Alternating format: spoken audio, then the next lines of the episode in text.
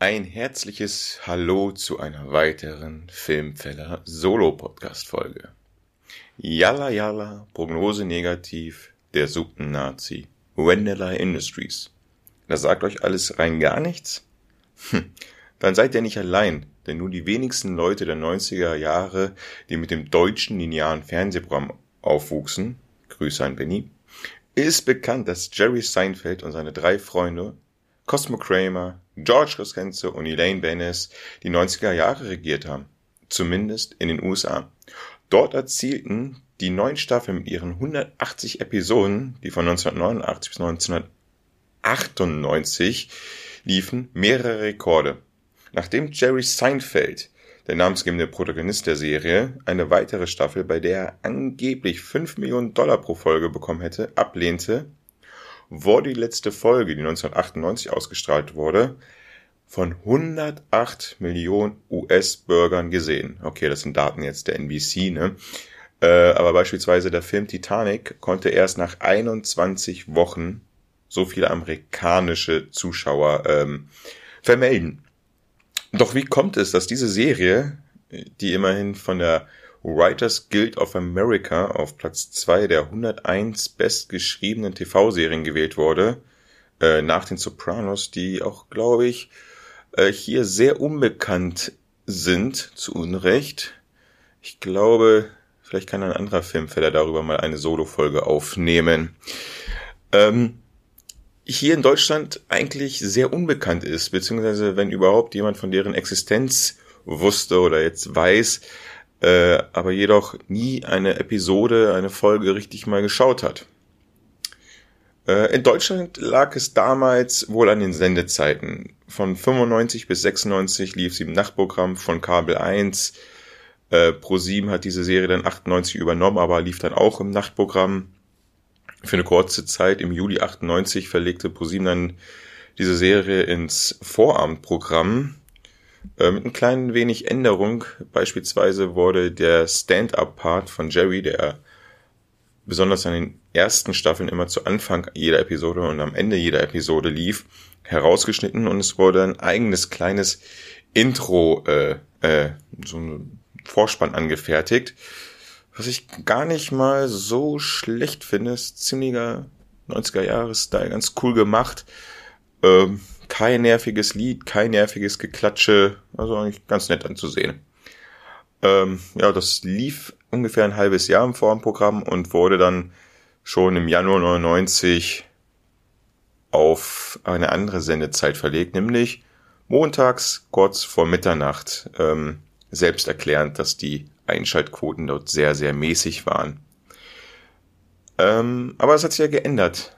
Nachdem Amazon äh, eine Zeit lang die Rechte hatte, hat sie nun seit circa einem Jahr Netflix sich die weltweiten Rechte gesammelt. Ähm, für schlappe 500 Millionen hat der Streaming-Dienstanbieter die Rechte sich bis 2025 gesichert. Im linearen deutschen TV, Grüße an Benny, äh, ist aktuell die Serie auf ZDF Neo zu sehen. Äh, wann genau und an welchem Tag, welche Uhrzeit, habe ich jetzt nicht rausgefunden, beziehungsweise ich, ich habe nicht gegoogelt, ich war irgendwie zu faul dafür. Ich bin der Meinung, äh, ich kann sie mal in der Spätschicht sehen, also nach der Spätschicht sehen und das ist in der Woche, mittwochs, donnerstags. Ich glaube, um 23 Uhr kommt da jeweils zwei, drei Folgen und um drei Uhr nachts werden die nochmal wiederholt.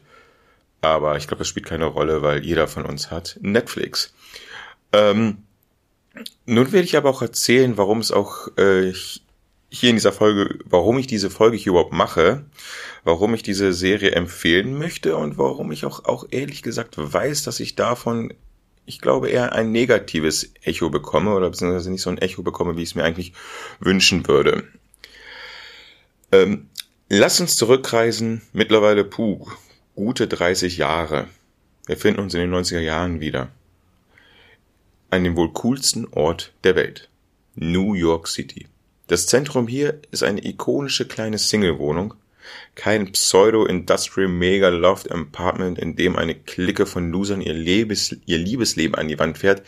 Kein großes Drei-Zimmer-Apartment plus Kamin, bei dem eine lange Zeit die Bewohner nur am Studieren oder arbeitslos sind Oder es, wir befinden uns auch in keiner Traumwohnung in der Upper East Side äh, und bezahlt durch einen Job, in dem wir wöchentlich eine Kolumne nur schreiben. Nein, ein kleines Apartment mit einer grünen Couch, einer kleinen Computerecke, einem Fahrrad, was nie benutzt wird, einem Badezimmer mit einem Fenster statt einem Spiegel über dem Waschbecken. Also wirklich, ich habe es nochmal eben gerade nochmal nachgeschaut. Da hängt wirklich, das wirklich statt einem Spiegel ein Fenster. Aber darauf wird nie drauf eingegangen, leider. Und den wohl coolsten Nachbarn, den man haben kann. In dieser Wohnung lebt der namensgebende Protagonist der Serie, Jerry Seinfeld, der wie im echten Leben ein Stand-up-Komiker ist. Besuch bekommt er regelmäßig von seinen besten Freunden George Costanzo und Elaine Bennis. Sein Nachbar und ja auch Freund Cosmo Kramer kommt sowieso regelmäßig in seine Wohnung sprichwörtlich gestürmt. Mit dieser Vierergang erlebt man nun den Alltag in Manhattan der 90er Jahre. Die eigentlich ging es in dieser Serie um nichts. Und somit erlebt man in manchen Folgen, wie die Freunde versuchen, einen gemeinsamen Kinoabend zu erleben, erfolglos einen Tisch in einem chinesischen Restaurant zu, zu ergattern, die Probleme der U-Bahn zu ertragen, sehr gute Folge, oder beispielsweise das Auto lang, eine Folge lang das Auto im Parkhaus suchen, einer meiner Lieblingsfolgen. Ich könnte hier noch, noch mehrere Folgen drauf eingehen, aber das mache ich jetzt nicht. Häufig bestand aber eine Einzelfolge aus Handlungssträngen der einzelnen Freunde, die am Ende zusammen liefen und auch mal öfters sich gegenseitig ungewollt in Schwierigkeiten brachten.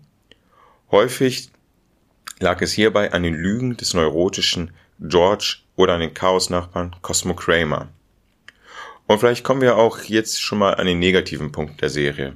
So legendär diese Charakteren sind, in manchen Folgen will man sie einfach nur an die Wand kloppen, bis sie nicht mehr sprechen können und ohnmächtig auf dem Boden liegen und erstmal eine Weile lang Ruhe geben. Allen voran George und Elaine.